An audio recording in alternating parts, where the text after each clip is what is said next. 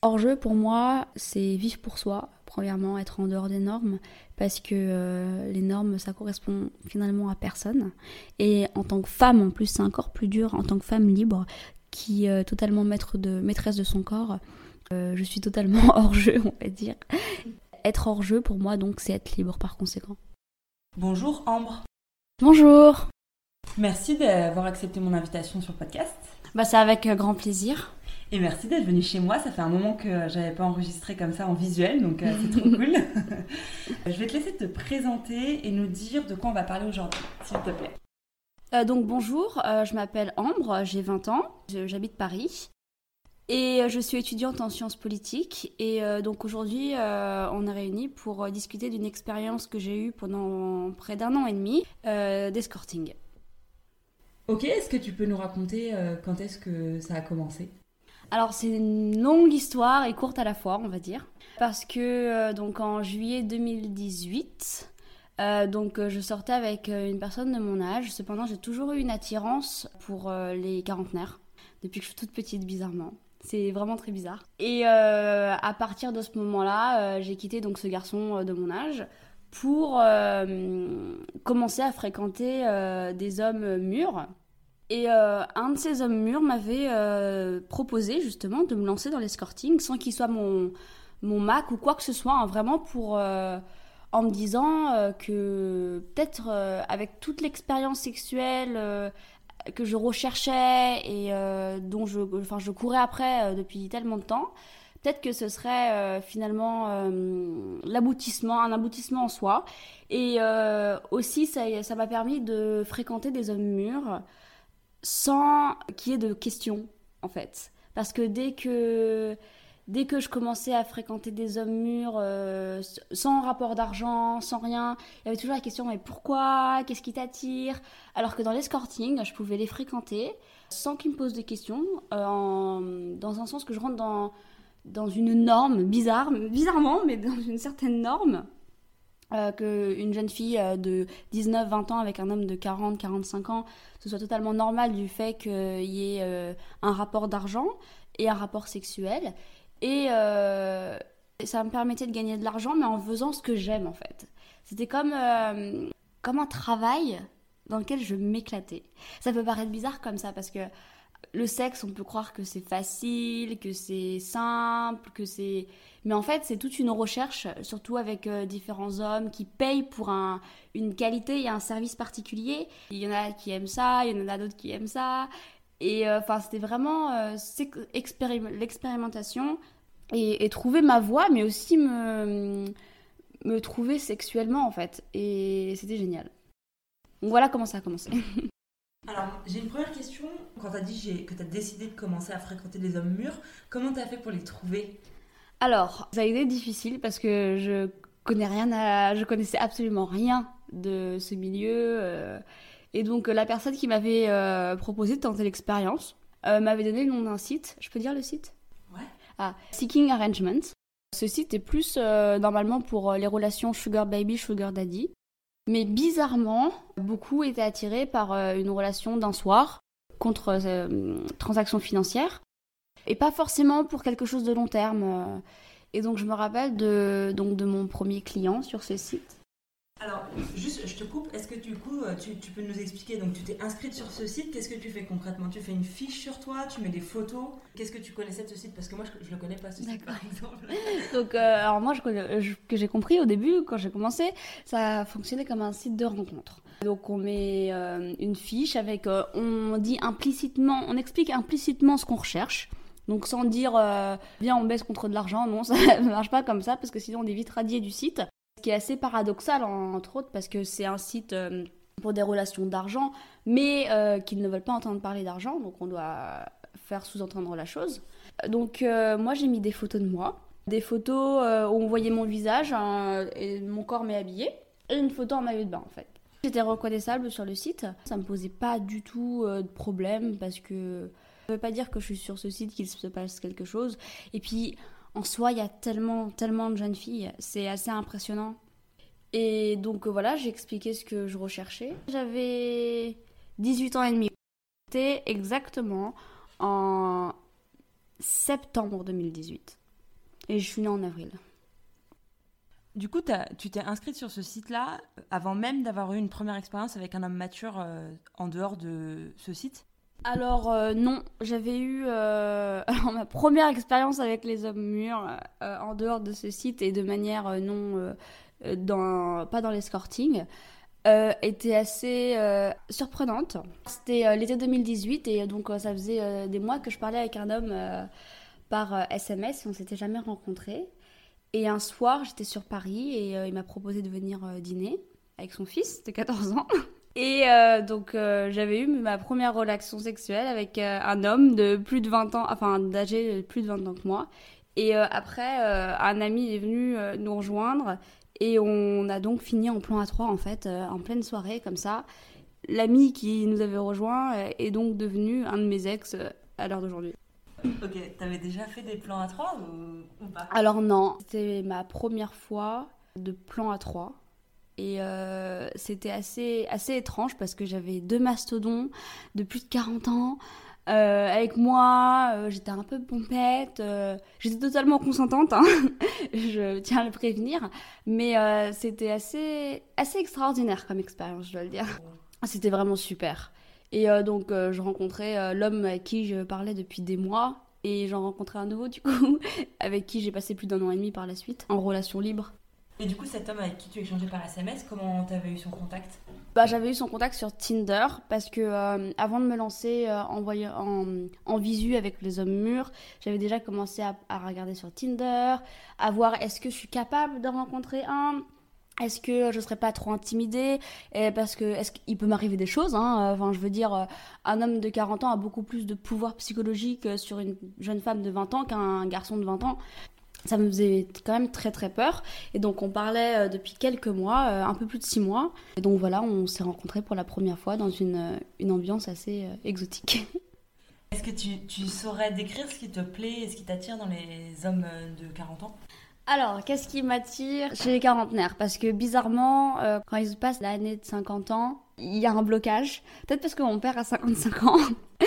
Mais euh, en fait, les quarantenaires, je pense que... En fait, un homme, c'est comme un bon vin. Plus ça prend de l'âge, plus ça mûrit et plus c'est bon.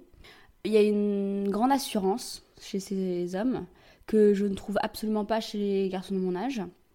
Et puis même euh, physiquement, euh, il y a toute une corpulence, euh, la pilosité. L'homme est vraiment et s'affirme à cet âge-là, je trouve. Il est confiant en lui-même, il n'a plus cette pression sociale qui lui pèse.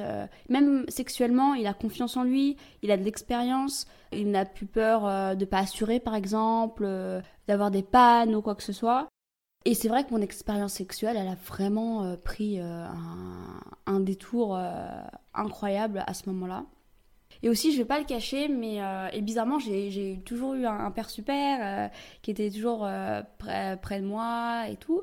Mais bizarrement, cette, cette vision protecteur chez les hommes mûrs m'a toujours fascinée en fait. Du coup, tu étais quand même très jeune quand tu as décidé d'expérimenter les hommes plus mûrs. Est-ce que tu peux nous raconter le début de ta sexualité avec du coup des hommes, je crois, de ton âge? Alors, le début de ma sexualité, ça a commencé très tôt. En fait, sachant que j'ai été réglée à 10 ans, je pense que ça a joué. J'ai commencé à avoir des intérêts sexuels, on va dire, à partir de l'âge de 13 ans, où j'ai l'expérience de mon premier orgasme, grâce au porno. Et euh, donc à partir de 14 ans, j'ai eu euh, mes premiers émois sexuels avec des garçons. Mais en fait, je m'étais fait un pacte euh, vraiment idiot, hein, mais euh, j'étais encore euh, dans l'histoire des princesses à, cette époque-là, de me contenter des préliminaires en fait, pour me permettre de développer ma sexualité petit à petit, pour, pour pas me forcer la main, pour bien faire les choses à mon sens, avoir de l'expérience, etc. Sauf que à mes 16 ans, avec un garçon que je fréquentais depuis peu, ça a tourné au vinaigre et euh, c'est là où j'ai perdu. Euh, enfin, je sais pas si je peux me permettre de dire que j'ai perdu ma virginité ce jour-là, mais euh, il m'a violée. Donc voilà comment ma vie sexuelle a, commencé dans un sens. Et bizarrement, mon premier réflexe après cet acte a été de faire l'expérience de la pénétration sexuelle avec un autre gars que j'avais choisi. Parce que je refusais de me dire que c'est ça le sexe, que c'est un acte où je, ne consens pas à, tout ce qui se passe, où euh, j'ai mal, où je ne prends pas de plaisir, où je me sens sale, où j'ai honte. Et euh, donc, euh, bizarrement, avec le deuxième garçon, j'ai beaucoup aimé. et voilà, j'ai vraiment enfin pu me dire que, bon, mes plans sont tombés à l'eau de le perdre avec mon prince charmant, mais j'ai pu au moins ne pas me dégoûter du sexe. Et je pense que c'est à partir de là qu'a commencé en fait une hypersexualité. Pour moi, ça a été dans le bon sens parce que c'était toujours à la recherche de nouveaux plaisirs, à la recherche de nouvelles sensations. En fait, la sexualité, à mon sens, c'est sans fin. Et bizarrement, je voulais voir le bout du tunnel alors qu'il n'y en a pas. Et euh, mais je continue toujours de, vouloir explorer euh, toutes les sexualités qui puissent exister sur Terre. Est-ce que cette euh, expérience de, ton viol, tu en, as parlé à des gens? Est-ce que tu as porté plainte contre ce garçon? Alors à l'époque, euh, j'étais expatriée en Albanie. Donc euh, porter plainte dans un pays corrompu où le viol n'est pas forcément quelque chose de reconnu, quelque chose de concret, plus tabou dans les esprits, non. Et puis je sais pas, ça m'a jamais, jamais venu à l'idée de porter plainte. Parce que, en fait, je pense que c'est quelque chose qui, surtout dans ce pays-là, qui ne sert à rien. Et en parler, je pense que ça pourrait m'attirer plus de plus d'ennui à ma santé psychologique qu'autre chose avec euh, ce que mes proches pourraient. les remarques de mes proches. En fait, je veux, me protéger de tout ça. Donc, non, euh, je porterai pas plainte. J'en ai parlé à une amie à l'époque. Euh, enfin, je lui ai expliqué la scène et pour moi, enfin, je veux dire, mon premier approche à la sexualité, j'avais pas trop compris ce que c'était. J'avais pas compris que c'était un viol. Elle m'a crié au bout d'une année de magasin, en fait, Ambre, mais ce qui, ce qui est arrivé, c'était un viol, tu t'es fait violer. Et c'était assez, euh, assez choquant. Mais euh, bon, après, il m'est arrivé plusieurs viols après. Mais euh, je veux dire, c'est quelque chose que j'arrive toujours pas à réaliser et que je ne conçois pas en fait. C'est comme si c'était dans mon cerveau, dans un coffre-fort, et que c'était fermé à clé et que la clé était perdue quelque part. Enfin, ça, en fait, ça ne m'affecte absolument pas. Je suis dans le déni complet pourquoi tu parles de déni alors que tu en parles? Bah, J'en parle en fait comme si c'était quelque chose que j'avais vu à la télé. En fait, j'en parle, euh, je pourrais en parler dans les détails, mais de manière très neutre, sans vraiment, sans beaucoup de sentiments, parce que euh, je suis complètement détachée de ce qui s'est passé et je m'en porte vraiment bien comme ça ça m'a affecté, c'est sûr. Par exemple, euh, s'engager dans l'escorting, euh, la hypersexualité, euh, vouloir à tout prix tout essayer tout de suite, goûter tous les plaisirs, au risque de me mettre en danger. Ça, bien sûr, je pense que ça, ça découle tout de même d'une estime de moi un peu au rabais. Et ce qui m'a, entre autres, permis d'avoir plein d'opportunités mais aussi qui m'a hum, tout de même mis dans des situations où j'étais manipulable, on pouvait euh, abuser de moi psychologiquement. Euh, tout de même, ça m'a apporté préjudice et ça continue, je pense, de me porter préjudice même aujourd'hui. Tu as anticipé une de mes questions, mais si tu veux bien, on va l'aborder tout de suite. Tu as fait un lien immédiat entre le viol et euh, le travail du sexe que tu as fait par la suite. Est-ce que tu as quelque chose à dire là-dessus? Et aux personnes qui pensent que dans pas mal de cas, je crois, mais j'ai pas tous les chiffres, les travailleuses du sexe, tous métiers confondus si je peux dire, ont été victimes d'abus sexuels avant de se lancer dans cette activité-là. Et du coup, il y a une, mise en perspective qui est systématiquement faite entre euh, les abus sexuels et ensuite euh, les travailleuses du sexe qui pourtant, elles, euh, souhaitent une indépendance, une reconnaissance, etc. Quel est ton avis là-dessus? Je pense que le travail du sexe, faut pas croire, c'est quelque chose de très dangereux. C'est sûrement l'un des métiers les plus dangereux qui puissent exister. Faut avoir beaucoup, beaucoup d'ovaires, on va dire, pour euh, faut porter ses ovaires bien fort pour y aller et pour tenter l'expérience. Et je pense que quand on a vécu un abus sexuel à tout âge, de toute manière différente, ça peut ou pas, mais dans certains cas, ça peut nous forger euh, une force en fait à, la fois un préjudice, mais aussi une force où on se dit euh, qu'est-ce que j'ai à perdre? J'ai absolument rien à perdre puisque je l'ai déjà vécu. on, essaye donc de, gagner ce qu'on peut y gagner dans le travail du sexe, de gagner cette expérience. Après, je veux pas parler au nom de tous les travailleurs du sexe, mais moi, je me suis dit en fait que d'accord, c'est dangereux, je me lance dans l'escorting. Cependant, s'il m'arrive quelque chose, je sais ce que c'est, je sais à peu près comment gérer la chose, même si on ne sait jamais vraiment comment on gère la chose. Mais je savais très bien euh, dans quoi je me mettais et pourquoi je commençais euh, cette expérience. Mais quel lien entre euh, le fait de vouloir tenter une expérience de travailleur du sexe et le fait d'avoir été victime d'abus sexuels? Pourquoi est-ce que très souvent les travailleuses du sexe ont été victimes d'abus sexuels? Parce que, bah, comme je disais tout à l'heure, parce qu'on, je pense qu'on se dit qu'on n'a rien à perdre. C'est un avis personnel, hein, je ne peux pas me permettre euh, de parler de manière générale, mais quand on commence le travail du sexe sans Enfin, c'est pas une étape à passer, hein, l'abus sexuel, hein, mais sans être passé par là, entre, entre guillemets.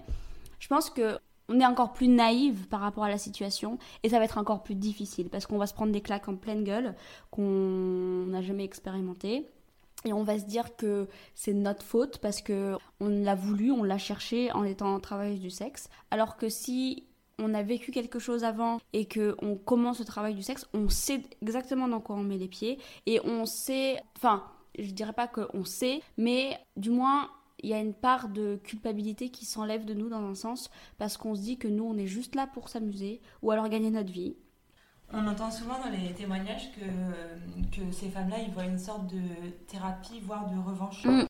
Moi, euh, j'ai vu aussi euh, à la fois euh, Enfin, je me suis mise là-dedans parce qu'en fait, c'était pas pour gagner de l'argent au début.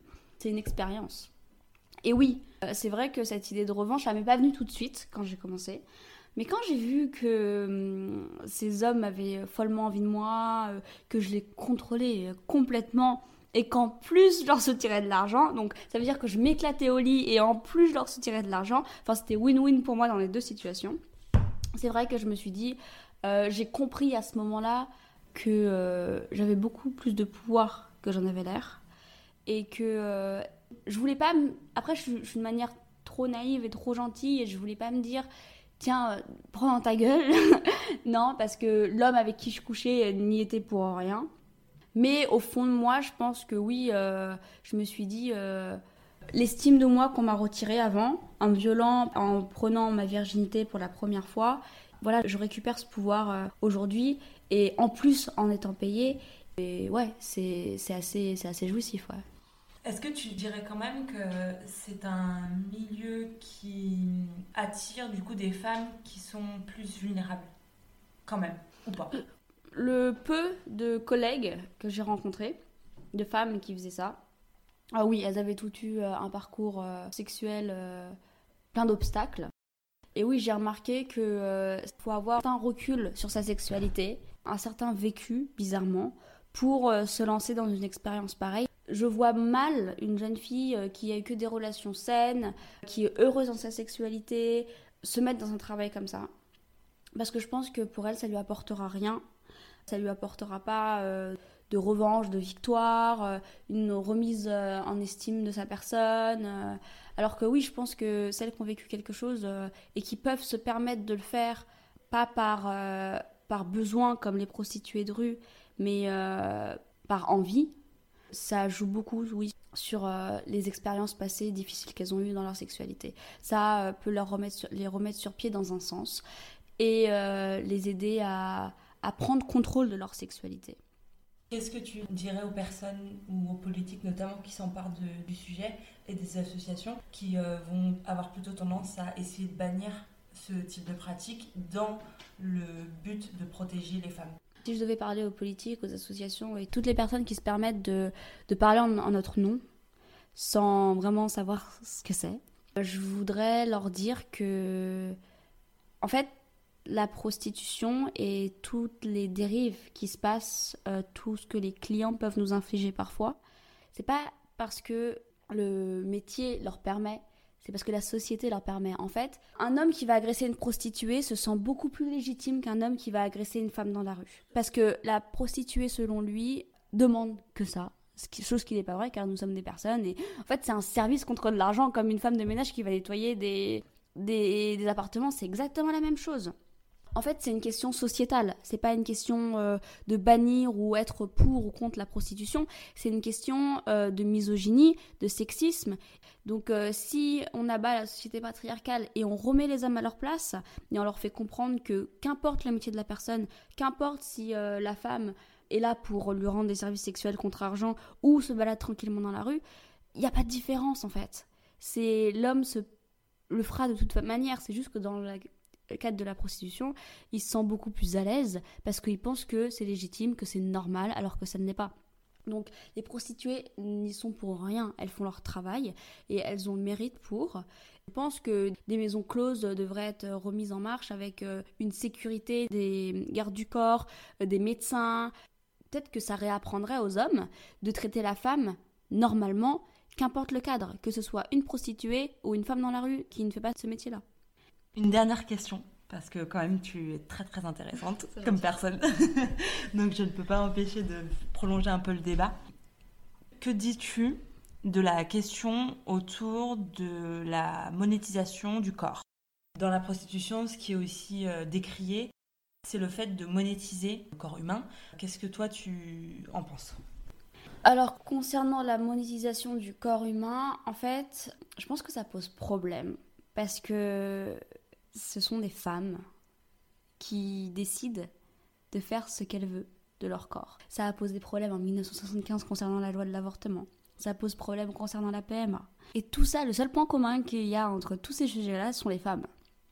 Et euh, le corps, en fait, faut savoir que on nous met dans la tête que le corps de la femme ne lui appartient pas, à travers les pubs où on doit se faire belle obligatoirement pour des hommes, euh, à travers euh, la rue où euh, on est constamment agressé car les hommes pensent que notre corps est le leur. Sauf que quand on parle de la femme qui prend son corps entre ses mains et qui en fait ce qu'elle veut car c'est le sien, elle n'appartient à personne, tout d'un coup ça pose problème. Alors concernant ça, je pense que chaque personne fait absolument ce qu'il veut de son corps, est libre de, ce, de cela. Et enfin, je veux dire, c'est une loi fondamentale. Il n'y a pas besoin d'un débat qui dure 300 euh, ans, quoi. Et puis, il faut savoir qu'en fait, quand on parle de monétisation du corps dans la prostitution, moi, je le vois pas du tout comme ça. Parce que moi, je le vends pas, mon corps je loue pas non plus, je reste une personne, euh, faut me respecter. En fait, je vends des services, donc euh, une pipe, une baise, euh, la sodomie, c'est juste des services. C'est comme l'ouvrier qui, soi-disant, loue sa main pour mettre des sardines dans un bocal. En fait, c'est exactement la même chose, sauf que il ne loue pas sa main, il loue le fait de mettre ses sardines dans un bocal. En fait, voilà, il n'y a pas de modélisation du corps. Dans les deux cas, c'est juste des services. Faut mettre les pendules à l'heure et vraiment expliquer aux gens ce que c'est. Parce que moi, je suis pas un objet. On me loue pas on ne me vend pas, on loue mes services, c'est tout, le temps d'une heure ou trois quarts d'heure, trois heures, c'est tout.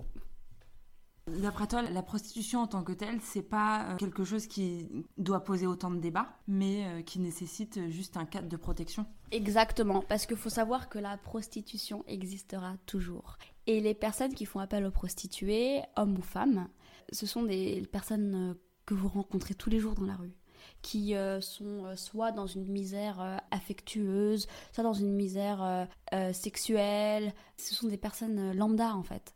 Et même ceux qui critiquent la prostitution sont les premiers à aller se branler sur les filles qui font du porno. Enfin, je veux dire, faut arrêter tout toute cette hypocrisie. Et faut laisser les gens disposer de leur corps comme ils le souhaitent, car il y aura toujours de la demande. Évidemment, faut les encadrer pour les protéger parce qu'on est en danger. Quand on va voir un client, on sait jamais sur qui on tombe, même si on l'a vu 10 fois, 15 fois. Il faut qu'on puisse euh, être reconnu comme métier pour qu'on puisse euh, bénéficier d'une sécurité sociale. En fait, c'est un métier. On exerce la même chose que des gens en usine, c'est ou la femme de ménage. Est-ce qu'on peut revenir du coup à, ton expérience personnelle? Tu nous racontais que tu avais euh, été violée à 16 ans et que ça avait développé chez toi une hypersexualité derrière. Et qu'à la suite de ça, du coup, tu avais expérimenté d'abord avec un homme euh, de 40 ans que tu avais rencontré sur Tinder, avec qui ça s'est terminé en plan à 3. Est-ce que tu peux nous raconter la suite? Et donc, euh, bah, ah, donc après ce, plan A3, euh, j'ai pris contact avec l'invité du plan A3, on va dire, avec qui ma sexualité a, a drastiquement changé, c'est explosé on va dire. Donc ça a duré comme ça pendant un an et demi, mais c'était pas vraiment une relation euh, formelle, on va dire, ou un couple de personnes, exclusivité, etc. Non, c'était plus euh, un couple libre avec deux personnes qui avaient de fortes attaches euh, l'un vers l'autre. Mais ça m'a pas du tout empêché de commencer l'escorting, donc en septembre 2018, alors que j'avais rencontré cette personne en juillet 2018. Il avait 47 ans quand je l'ai rencontré, j'en avais 18. Et euh, il était totalement. Euh, au début, il ne le savait pas. Il faisait de l'escorting. Il savait que euh, je voyais d'autres hommes, que j'avais d'autres amants, etc. Et c'est lorsque j'ai eu donc mon second viol en octobre, le 31 octobre 2018, avec un client, qu'il a appris que je faisais de l'escorting. Et ça ne lui a pas du tout plu. Mais après mûre réflexion, je pense qu'il a compris que c'était ce qui me convenait et ce dont j'avais envie. Et euh, j'ai continué, malgré l'agression euh, violente que j'ai subie euh, ce 31 octobre 2018. Je compare toujours ça avec le type de viol de prostituée que vous pouvez trouver dans les films. Donc c'était avec un client que je rencontrais pour la première fois. Donc j'en avais fait déjà pas mal, j'avais quand même une petite expérience. C'était pas, je me lançais pas pour la première fois dans ce milieu. Et donc c'était à Paris, dans le 13e. En fait, dans les rendez-vous euh, escorte, euh, je prenais toujours un verre à l'extérieur pour euh, voir si la personne. Parce que c'est bien de parler au téléphone, c'est bien de parler par message, mais ça montre pas la personne. Et donc, on boit un verre à l'extérieur pour voir si, si la personne me convient, si j'ai un instinct qui me dit de fuir ou quoi que ce soit. Et donc, il me convenait, et donc on est monté chez lui. On a bu du champagne, on a eu un premier rapport sexuel, tout s'est bien passé. Et là où je dis que ça ressemble euh, vraiment à un viol euh, comme dans les films des prostituées, c'est que en fait j'ai découvert que j'avais été droguée. Parce que une soudaine fatigue m'a pris et euh, je me suis endormie. Et c'est là où je me suis réveillée avec lui en train de me pénétrer en fait. Donc voilà, et c'était beaucoup plus violent que le premier viol que j'avais subi. Enfin, c'était vraiment affreux. Et c'est là où je me suis rendu compte, après ce viol, que la situation des prostituées, des travailleurs et travailleuses du sexe en France et en, Europe doit impérativement changer. Parce que aller à la police n'a absolument pas été mon premier déclic. Alors que ce viol s'est passé en France, à Paris. Euh, je veux dire, j'avais toutes les traces sur moi que j'avais été violée. Mais aller à la police en expliquant que c'était un rendez-vous avec une transaction financière, euh, mais laisse tomber. Hein. Je pense que je m'en serais pris plein la gueule. Euh, j'étais déjà euh, très traumatisée, tremblante, en pleurs. Je pense que ça m'aurait achevé complètement. Et euh, mon ex de l'époque s'est chargé de charger le, trauma pour moi en, me, culpabilisant.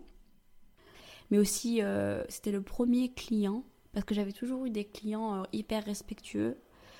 Et c'est pour ça que je disais que l'escorting est très différent de la prostitution de rue parce que euh, les conditions sont pas pareilles et on est accueilli tout de même euh, dans des dans des contextes euh, assez luxueux, assez avec un tarif comme tout de même assez élevé qui demande qui fait appel à une clientèle normalement éduquée et plus respectueuse.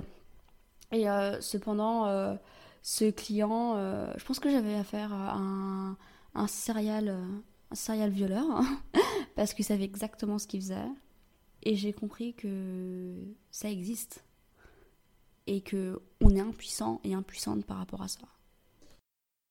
Du coup, on va en revenir à tes tout débuts dans le dans l'escorting avant qu'il se passe euh, ce, ce, viol horrible que tu, que tu nous as raconté. Euh, est-ce que tu peux raconter tes premières expériences, peut-être ton premier rendez-vous? Et aussi, j'en profite pour te poser cette question-là, quelle est la différence entre escorting et prostitution? Alors, euh, donc après mon inscription euh, sur le site Seeking Arrangement, j'ai eu donc contact avec deux hommes et euh, j'habitais à Dijon à l'époque. Et j'avais forcément euh, mis euh, ma localisation sur Paris parce que je savais très bien qu'il y avait beaucoup plus d'affluence et beaucoup plus de demandes sur la région parisienne. Et donc, pour mon tout premier rendez-vous, je suis montée sur Paris. Donc, on avait convenu d'un tarif qui était à l'époque, j'avais mis 250 euros parce que je me rendais pas trop compte de ce que c'était les tarifs. Enfin, je débutais vraiment dans le milieu, donc 250 euros pour la nuit. J'étais restée la nuit et maintenant je me, je me suis rendu compte qu'il fallait jamais faire ça. Et donc, euh, alors, mon premier rendez-vous, c'était assez incroyable. Donc, euh, je prends le train euh, de Dijon jusqu'à Paris, 3 heures déjà, le temps de me mettre dans le bain, de me dire, mais qu'est-ce que je suis en train de faire? C'est incroyable Sur qui je vais tomber Et donc, j'arrive, je prends le métro au boulevard Saint-Germain. Déjà, un très très beau quartier. Et là, j'arrive dans un immeuble. J'ai jamais vu ça de ma vie. Un immeuble incroyable très luxueux, waouh. Dans l'un des appartements de cet immeuble, il y a un petit homme, pas très grand, un saoudien, qui m'ouvre, donc on parle en anglais. Un appart. Je suis restée la bouche ouverte pendant tout le truc. il me disait, mais arrête, enfin je veux dire, il n'y a rien d'extraordinaire, mais je me suis perdue dans l'appart, pour tout dire.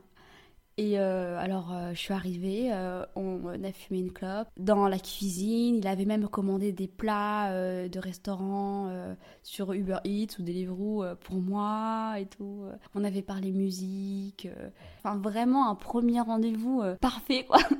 Extraordinaire. Vraiment quelqu'un de gentil de compréhensif, euh, donc qui avait déjà eu des rendez-vous escorting avant, qui était apparemment euh, habitué euh, aux jeunes débutantes parce que vraiment il m'expliquait comment ça va se passer, il m'a donné l'argent tout de suite, voilà, parce que en liquide, parce qu'il savait très bien que l'argent c'était important tout de suite, quoi qu'il se passe. On avait vraiment bien discuté, écouté de la musique. Enfin, c'était vraiment quelqu'un de qui travaillait dans le pétrole, je crois. Donc vraiment quelqu'un euh, d'aisé. C'était incroyable. Comment tu t'es habillée? Ah, moi, je me rappelle plus. Mais en fait, je crois que j'étais. En fait, moi, à tous mes rendez-vous escorting, je suis habillée normalement, comme je suis là. Un jean et un t-shirt. C'est, je pense qu'ils attendaient à autre chose, mais euh, ils sont toujours très surpris de mon visage un peu naïf, un peu enfantin, candide, et euh, de ma tenue, euh, bah, en fait, lambda. Il n'y a pas marqué du tout sur mon visage que je pourrais faire ça. J'ai souvent eu des échos comme quoi c'était assez excitant pour eux de se dire que voilà, j'ai un côté assez, assez coquin, assez. Et donc, cette première nuit, en fait, bah, c'était super sympa. J'étais pas du tout stressée parce que tout de même, j'avais eu des amants avant. Sexuellement, je suis à l'aise. Euh, mais je me rappelle, je sais pas si je peux le dire, mais enfin, ça m'a vraiment marqué parce qu'en fait, le monsieur en question avait euh, un chibre assez de petite taille, on va dire. Et euh, je lui avais demandé, je sentais rien, et je lui avais demandé sodomise-moi.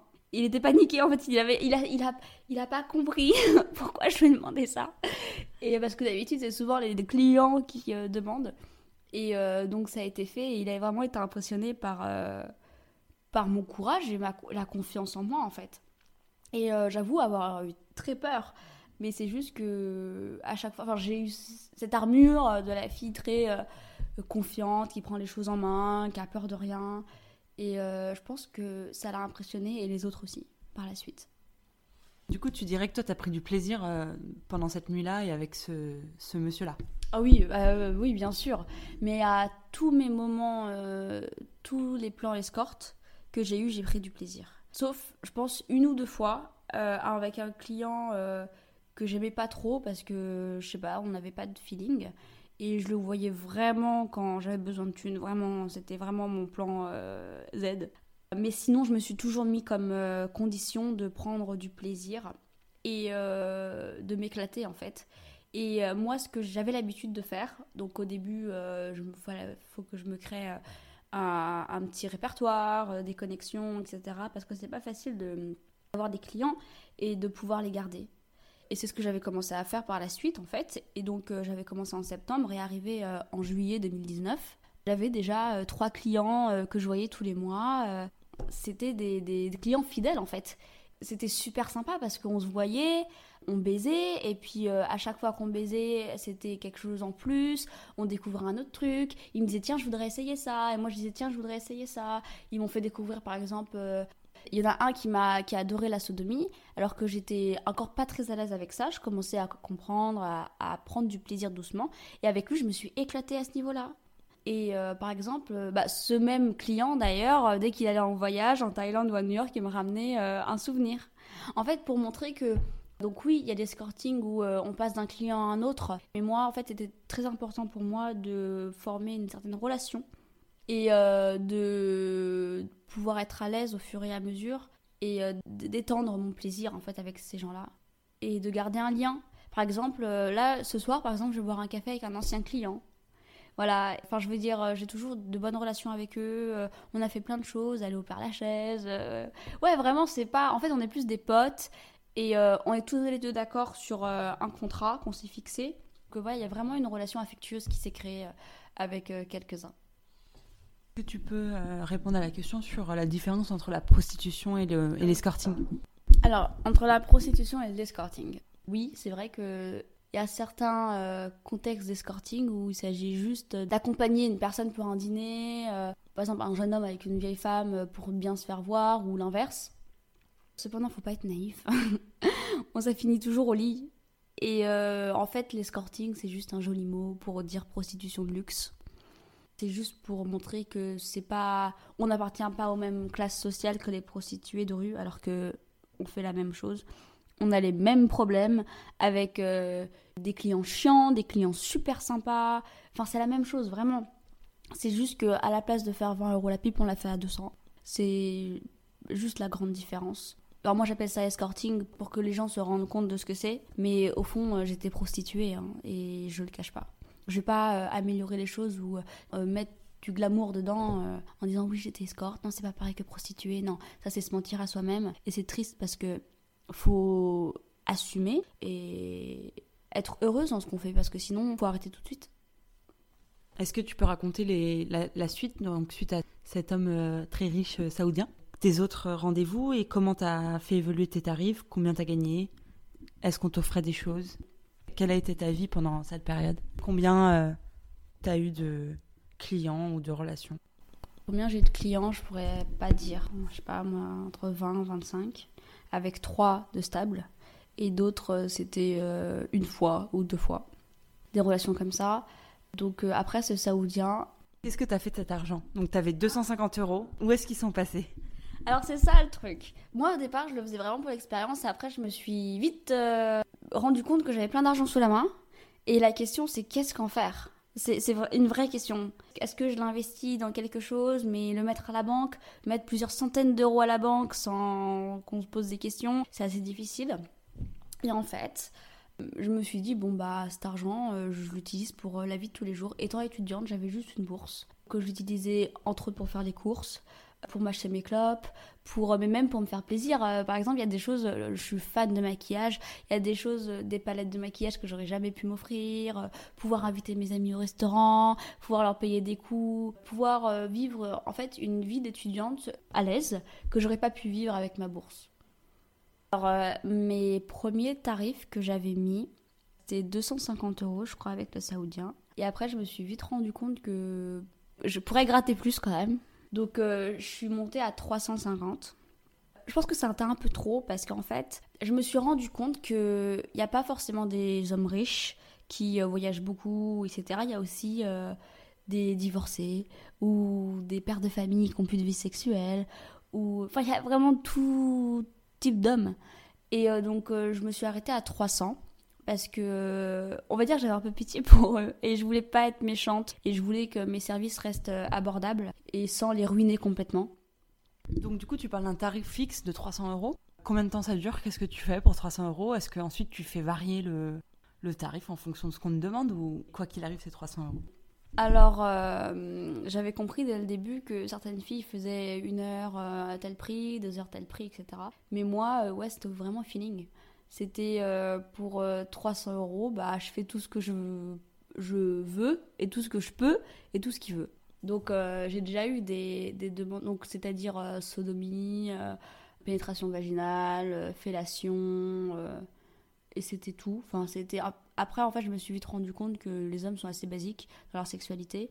Cependant j'ai déjà eu des, des demandes assez assez original, on va dire. Alors par exemple, je, vais te raconter euh, l'histoire. Euh, donc c'était un gars sur Paris. Donc je suis montée sur Paris pour le voir. Je pense qu'il était en misère sexuelle et il avait un fétiche euh, absolu pour les pieds. Il m'avait demandé ma pointure avant de se rencontrer. Il m'avait offert deux belles, de belles paires de talons aiguilles, que j'ai toujours d'ailleurs. un beau souvenir. Et donc, il voulait que je les mette et il m'embrassait les pieds. C'était pas désagréable hein, du tout, c'était vraiment une expérience comme une autre. Après, il faut savoir que tant que le fantasme reste soft, je veux bien leur faire plaisir et je veux pas faire monter mon prix pour autant parce que ça me paraît normal. Mais euh, j'en ai eu quand même des, assez, des demandes assez hard. Ouais, par exemple euh, comme la scatophilie. Et euh, le gars était quand même prêt à monter jusqu'à 500 euros hein, pour une soirée scato. et je reste toujours très tolérante et très compréhensive. Donc je lui ai expliqué que c'était pas du tout mon délire, sans jugement, sans rien parce que euh, c'est, je pense que ces gens, ils ont beaucoup de mal à trouver euh, une personne euh, dans la vie de tous les jours qui accepte leur délire. Alors, ils s'attendent à ce qu'une prostituée soit plus ouverte, mais malheureusement, non. En fait, j'ai toujours de l'empathie pour ces gens qui ont vraiment du mal à, s'épanouir sexuellement. J'ai aussi une demande de gangbang avec 13-12 mecs. Ouais, c'est quand même pas mal. Et donc j'ai refusé parce que c'était quand même assez dangereux. Une jeune fille de 20 ans avec 13 euh, hommes d'affaires, euh, c'est beau dans les pornos, hein, mais dans la vraie vie, euh, ça ne se passe pas comme ça. Donc voilà, c'est à peu près tout. Mais sinon, en fait, je me suis rendu compte que les hommes avec qui je faisais affaire, on va dire, ils demandaient du cul, mais aussi juste une personne qui, qui pouvait être là à accepter euh, leur, petit, euh, délire en fait. Et ça peut être euh, juste une sodomie, ça peut être envie d'expérimenter la fessée, envie d'une sodomie sur eux-mêmes. Ça peut paraître choquant pour plusieurs personnes, mais pour moi en fait je m'attendais à beaucoup plus hard. Et c'est juste des gens qui voulaient expérimenter sans être jugés en fait. Et aussi beaucoup de gens solitaires qui, bon, baiser ça leur faisait plaisir, mais c'est aussi parler, discuter, et prendre du temps euh, avec une personne qui, euh, qui est payée et donc qui va pas euh, avoir de l'intérêt autre que ça paye. Par exemple, j'avais un, client, donc celui qui me ramenait des souvenirs, était assez aisé quand même et à chaque fois, il tombait sur des filles qui étaient intéressées par son métier, son argent, etc. Alors que moi, bah, je lui ai dit, hein, moi, tu, me payes un certain prix et au-delà de ça, je veux rien d'autre. Et donc, euh, ce genre de contrat lui convenait, euh, lui convenait parfaitement. Ah oui, aussi, je fais beaucoup de favoritisme, faut le savoir. Donc, euh, j'avais un client, un homme père de famille, hein, qui avait demandé mes services. Et puis, je m'entendais tellement bien avec lui que j'ai refusé que ça, qu'il me paye à l'avenir. Hein. Je lui ai dit, ouais, bon, on reste plan cul, hein, ça me convient. Et il m'avait dit, mais euh, Ambre, faut absolument que tu demandes plus, mais, mais t'es génial, euh, tu enfin, je veux dire, t'es hyper à l'aise et tout, tu devrais demander 400, 500 euros, mais j'ai jamais osé parce que je suis pas là pour ruiner les hommes en fait, je suis pas là pour, euh, pour qu'ils n'arrivent pas à boucler leur fin de mois parce qu'ils passent une heure ou deux heures avec moi en fait. Et j'ai déjà eu, oui, un client qui, qui pouvait pas payer plus euh, parce que je le connaissais je le connaissais depuis longtemps et certains mois il n'arrivait pas et j'ai déjà dit bon bah 200 ça me va euh. enfin je veux dire voilà c'est c'est une question d'argent certes mais pas au point où euh, où je ferais tout pour est-ce qu'il y a des clients qui t'ont dégoûté et avec qui tu as refusé d'aller plus loin par exemple? Alors oui deux fois ça m'est arrivé en fait j'avais beaucoup de peine pour ces clients parce qu'ils ne m'attiraient pas du tout. Et en fait, euh, j'ai remarqué qu'ils avaient tous les deux euh, une incapacité moindre intellectuelle. Des gens, je veux pas être vulgaire, mais des gens simplets. Euh, c'est triste parce que ces gens-là, je pense qu'ils ont beaucoup de mal à avoir une vie sexuelle saine comme ils le voudraient. Et j'ai essayé une fois avec un de ces clients, pas par pitié, mais par compassion. Mais plus jamais je le ferai parce que même si je veux être gentille, je me suis rendu compte que mon plaisir passe quand même avant tout. Et que euh, oui, un des deux, j'ai pas pu, j'ai pas du tout pu le faire car euh, ça m'a bloqué en fait. Et aussi, euh, j'ai eu des clients qui étaient, qui doutaient, qui étaient attirés par, par le fait que je sois escorte, que ça les intéressait, etc. Mais qu'une fois au rendez-vous, ils se dégonflaient complètement. Ah oui, ça arrive souvent, ça. Il faut savoir que le métier de travailleur du sexe ou travailleuse du sexe, c'est absolument pas un métier où euh, on est sûr de faire sa thune à la fin de la journée. Hein. Quand on dit, euh, bah tiens, j'ai ce rendez-vous là à telle heure, ce rendez-vous là à telle heure, l'un des deux ou les deux peuvent s'annuler dans la minute. Hein. Donc euh, ça, c'est très très embêtant. Et on n'a pas que ça à faire. Et c'est là où on voit que en fait, on n'est pas vraiment considéré comme des personnes importantes. Et donc, j'ai oui, j'ai eu plusieurs rendez-vous, plusieurs contact par SMS, par WhatsApp, où euh, la personne euh, était super euh, intéressée et tout. Et elle s'est dégonflée au dernier moment parce que pour des questions de moralité en fait. Mais j'ai trouvé ça juste dégueulasse de se foutre de ma gueule à ce moment-là. Est-ce que tu es déjà tombée amoureuse d'un client? Alors non. Je suis jamais tombée amoureuse d'un client. Donc j'ai fait ça pendant un an et demi. Un an 8 mois, on va dire. Et pendant un an et demi, j'étais avec quelqu'un, donc j'étais très amoureuse, donc euh, j'ai pas eu le temps de tomber euh, amoureuse de qui que ce soit. Et puis, euh, par contre, ça m'a ça m'a pas forcément contraint d'avoir des, des relations fortes et très affectueuses avec certains avec qui je prends des nouvelles, où on souhaite les anniversaires des uns et des autres, où c'est des amis en fait maintenant. Et donc pour dire que oui, dans certains cas, ça reste euh, très professionnel, même si je fais tout en sorte que ça ne le soit pas. J'essaye vraiment de, mettre la personne à l'aise, euh, que comme si on se connaissait depuis très longtemps, parce que sinon c'est pas fun. Et euh, sinon, tout, on est bloqué l'un et l'autre, et sexuellement c'est nul. C'est pour ça que je pense que pas ma gentillesse, mais ma joie de vivre et euh, le fait que je sois décomplexée en a charmé plus d'un et les a permis de s'ouvrir à leur tour et à développer de très belles amitiés. Du coup, il n'y en a pas non plus un, d'eux qui est tombé amoureux de toi Alors ça, j'en sais rien. Justement, celui que, avec qui je bois un café ce soir, je me pose la question, car il était vraiment euh, à fond, à fond sur moi. Et je pense que cette barrière euh, où il y avait cette relation d'argent, l'a un peu stoppé. Mais je pense qu'il était pas loin de tomber euh, complètement amoureux de moi. Mais après, c'est malheureux à dire, mais c'est pas vraiment mon problème. Et moi, j'ai mis les choses dès le début. Comme quoi, on peut être super potes, on peut s'entendre à merveille parce qu'on reste des humains, on reste des gens avec des sentiments, mais il se passera rien au-delà du contrat qu'on s'est fixé depuis le début. Est-ce que tu avais des, des règles de protection que tu voulais appliquer absolument et est-ce que tu t'y es tenu Est-ce qu'il y en a qui t'ont fait des demandes euh, particulières concernant le préservatif euh? Oui, le nombre de personnes qui hum, se prétendent clean et qui ne se rendent pas compte qu'une prostituée ne gère pas qu'un seul client et à risque elle-même et qui euh, s'en foutent complètement de la vie de la prostituée. Alors mais ça, mais ils sont presque, c'est presque tous en fait.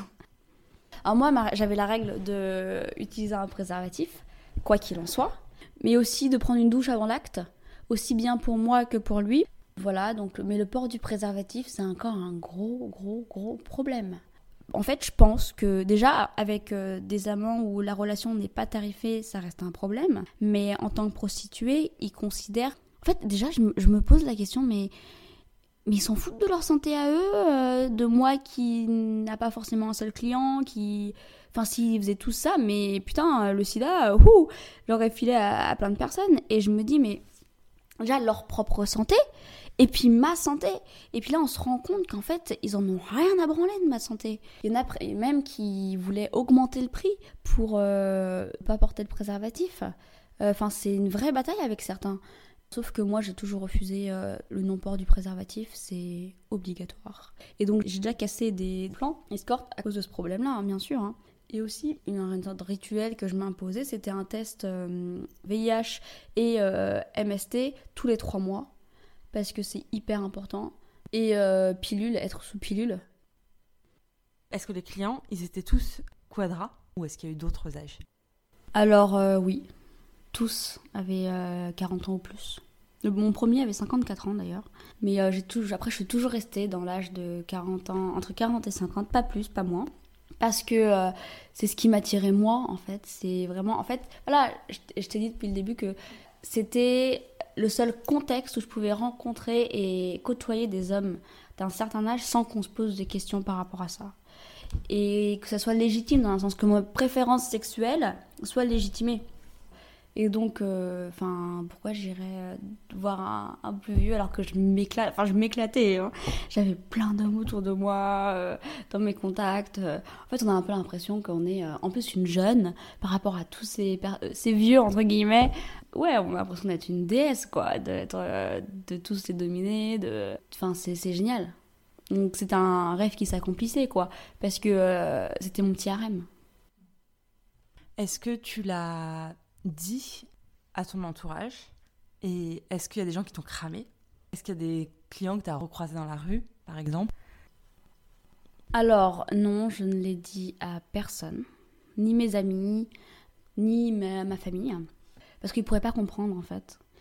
Et euh, je pense que euh, leur pensée de moi, la version de moi qu'ils ont déjà et qui est vraie et véritable, changerait radicalement alors que c'est idiot parce que je suis la même personne. Je fais juste ce qui me plaît. Une femme qui se réapproprie son corps, oh mon dieu, c'est brûlé au bûcher. Donc, euh, je préfère absolument pas euh, leur dire pour pas que ça m'affecte moi. C'est ce qui me dirait à moi, c'est comment ma santé psychologique en pâtirait. Et, euh, et ça, c'est vraiment pas ce dont j'ai envie. Et concernant, alors j'ai jamais recroisé des anciens clients dans la rue. Maintenant, je me suis installée à Paris, donc peut-être que je vais en, croiser. Mais euh, non, euh, ils sont loin de mon entourage. Ils, sont, se connaissent absolument pas entre eux. Euh, je faisais vraiment attention. je n'ai jamais été cramée. Je racontais en fait les histoires qui m'arrivaient à mes amis, mais jamais en disant que c'était un plan escorte. En faisant toujours passer ça pour un plan cul. Donc elle a trouvé ça bizarre quand même. Enfin, elle trouve toujours ça bizarre, mon attirance pour les hommes de 40 ans. Mais escorte ou pas escorte, euh, ça l'est toujours. Donc euh, voilà, je suis née comme ça et c'est un fait. Et euh, par contre, oui, donc la personne avec qui je suis restée un an et demi, un ex très toxique. Lorsqu'on s'est séparés douloureusement pour ma part et que j'ai voulu mettre fin à cette relation, ça a été le seul qui a essayé d'utiliser ça utiliser mon secret, on va dire, d'escorting pour euh, m'abattre en me menaçant de le dévoiler à qui je ne sais pas, car il ne connaît aucun de mes proches ou aucun de mes amis.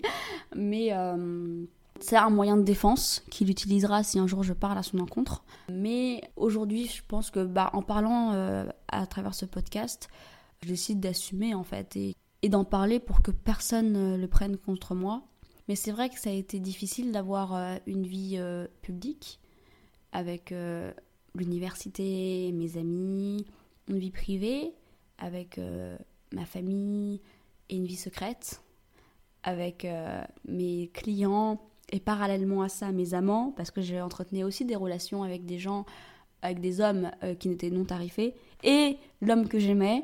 Enfin, ma vie à ce moment-là, c'était vraiment assez compliqué. Et euh, donc, ouais, c'était assez compliqué de, de. Fallait tenir le fil de tout ça, en fait. Et, et je marchais un peu sur, euh, sur un fil.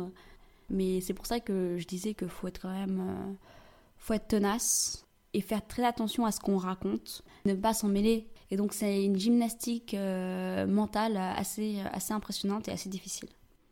Ce podcast, est-ce que tu le diffuseras à ton entourage? Alors non, parce que je suis considérée euh, rien qu'auprès de ma famille comme une euh, féministe, mais féminazie, voilà comme on dit. Voilà, parce que je suis euh, à leur goût un peu trop, un peu trop libérée, avec des pensées soi-disant extrémistes, alors que c'est juste, c'est juste des faits. Et donc non, je, je, pense que je les choquerais et je pense que à travers le fait que je suive de très bonnes études et que j'ai toujours été une élève brillante, je pense qu'ils se demanderaient, euh, je pense qu'ils se reposeraient la faute sur eux-mêmes en se demandant qu'est-ce qu'ils ont fait de mal, alors que non, ça a été un choix que j'ai fait moi-même. Et puis je pense que c'est beaucoup trop violent pour, euh, pour eux et ça ne les regarde pas parce que je veux dire, je suis, enfin, je suis majeure. Quand j'ai commencé à faire des escorting, euh, j'étais majeure. C'est faut savoir garder son jardin secret et il faut savoir faire ses expériences pour soi-même et euh, ses erreurs pour soi-même. Et voilà, des fois ça ne regarde absolument personne. Même, même les gens qui nous aiment le plus ne pourraient pas comprendre. Même si on fait partie de la même famille, on ne vit pas dans les mêmes réalités. Donc non, euh, je le partagerai euh, avec personne. Alors pourquoi tu, tu viens témoigner aujourd'hui? Bah, je viens témoigner aujourd'hui pour montrer les coulisses de l'escorting, cette prostitution de luxe qu'on abat et qu'on glorifie à la fois dans les médias, à la télé, euh, alors que c'est pas aussi ouf qu'on le voit dans les médias ou dans les films ou dans les séries. C'est quelque chose de vraiment euh, humain et normal. En fait, ce sont des relations humaines qu'on a avec les gens. C'est pas Fifty Shades of Grey. Hein. C'est des gens lambda que vous croisez tous les jours dans la rue, qui sont clients ou qui sont travailleuses au travers du sexe. Et euh, pour aussi remettre, remettre la vérité sur ce qu'est une prostituée, sur ce que ressent une prostituée, qu'est-ce qu'est la vérité d'une prostituée et euh, la vie qu'elle vit euh, vraiment. Car euh, j'en ai un peu marre en fait de tous ces gens, tous ces politiques, toutes ces associations, tous ces, toutes ces personnes qui, qui pensent parler au nom des prostituées alors qu'ils ne savent absolument rien de leur réalité. Et pour montrer que ouais, on est là et que on n'est pas des petites biches fébriles qui sont été cognés au bord de la route et qui attendent d'être achevés, en fait. Non, on n'est pas ça. On est des gens forts, femmes et hommes, qui travaillent soit pour euh, survivre, soit pour euh, assouvir des envies, et parfois les deux. Et c'est un fait, on existe. Et depuis la nuit des temps, ceux qui parlent contre nous sont souvent ceux qui consomment nos services le plus. Donc, euh, remettez-vous en question. Est-ce que tu n'as pas la crainte, euh, en témoignant dans ce podcast, que quelqu'un te reconnaisse? Bah peut-être. Si quelqu'un euh, tombe sur ça, au moins je suis contente que cette personne euh, l'ait entendu de ma propre voix, de ma propre réalité, de ce que j'ai vécu, et pas d'une rumeur qui a été déformée au fil du temps. Enfin, après, en décidant de parler dans ce podcast, je fais le choix que ça tombe sur quelqu'un éventuellement que je connaisse un jour. Et ça me dérange plus. Parce que euh, je vais pas me mentir à moi-même en me disant euh, que euh, ça a été une mauvaise période de ma vie ou ça a été une période, pas une mauvaise période, mais une période étrange. Non, je l'ai fait, j'ai tout fait de moi-même, j'ai tout décidé de moi-même, j'ai kiffé ce que j'ai fait. Et des fois j'ai pas kiffé, des fois j'ai super kiffé. Et c'est comme ça. Et je suis très très très contente d'avoir eu cette expérience en tout cas et qu'une personne vienne me confronter, qu'elle vienne me confronter, mais je peux pas, je sais pas quoi lui raconter de plus de ce que j'ai raconté dans ce podcast. Est-ce que tu peux raconter euh, la fin de cette expérience? Pourquoi est-ce que, ce qu'on comprend que tu as décidé d'arrêter? Qu'est-ce qui s'est passé dans ta vie? Euh, Pourquoi tu as arrêté? Euh? Est-ce que tu reprendras? Alors j'ai arrêté parce que en septembre 2019, donc ça faisait déjà un an que j'étais escorte, j'ai dû partir euh, en Erasmus, en année Erasmus euh, en Russie. Et là, Moscou, c'est autre chose que Paris. et je me suis dit, est-ce que je tente l'expérience ou pas? Et j'ai tenté. Et là, en fait, c'était un moment où les sites spécialisés comme Seeking Arrangement ou autres me convenaient plus du tout. Et donc, je me suis tournée, en fait, quand même un risque, mais je me suis tournée vers Tinder. Et alors, Tinder, c'est impressionnant. Mais les mecs de 40 ans, en fait, ils sont même plus surpris quand on leur annonce que. Bon, déjà, dans ma bio, hein, j'expliquais euh, implicitement. Euh, je voulais pas leur faire surprise, je suis une escorte, euh, voilà. Je leur disais que j'étais à la recherche d'un homme avec qui je pouvais passer une belle soirée pour profiter de ma compagnie en échange de récompenses. Enfin, j'essayais de mettre un peu l'ambiance, enfin, la mise en place du contexte. Quand je suis arrivée en, Russie, je me suis posé la question est-ce que, est que je me lance ou pas euh, Sachant que, bon, à Paris, on peut tomber sur, euh, sur des mafiosos aussi, hein, mais bon, euh, en Russie quand même. et j'ai tenté. Et ça a eu beaucoup moins de succès qu'en France, parce que c'était plus des hommes d'affaires étrangers qui étaient de passage. C'était vraiment rarement, quoi. C'était même pas une fois par mois. Alors qu'en France, je pouvais le faire 3-4 fois par mois. Et donc, euh, en fait, l'énergie dépensée dans tout ça, à la recherche euh, de, clients, devoir discuter des plombes, euh, parler à 10 mecs et en voir qu'un seul au final parce que ce sont tous dégonflés, bah franchement, pour 300 euros, voilà quoi. Ça valait pas le coup au bout d'un moment. Et après, euh, la venue du Covid, où j'ai dû rentrer euh, en urgence euh, chez mes parents, où je suis restée six mois chez mes parents, ça m'a pas manqué. J'ai vraiment eu une, réintrospection sur tout ce que j'ai fait. Et puis voilà, ça m'a mis le haut là, quoi. Je me suis dit que je voulais retrouver une vie normale, entre guillemets, une vie beaucoup plus calme, avec euh, beaucoup moins d'interférences, euh, pas courir partout, euh, pas. Enfin, je veux dire, cette gymnastique mentale de savoir qui est qui, de me souvenir des intérêts de tous. Enfin, je veux dire, c'est comme si je sortais avec 20 mecs en même temps, quoi. C'est. Donc là, j'ai une vie beaucoup. Bon, beaucoup plus pauvre, mais beaucoup plus beaucoup plus calme, beaucoup plus sereine. Mais rien ne dit qu'un jour, euh, je m'y remettrai.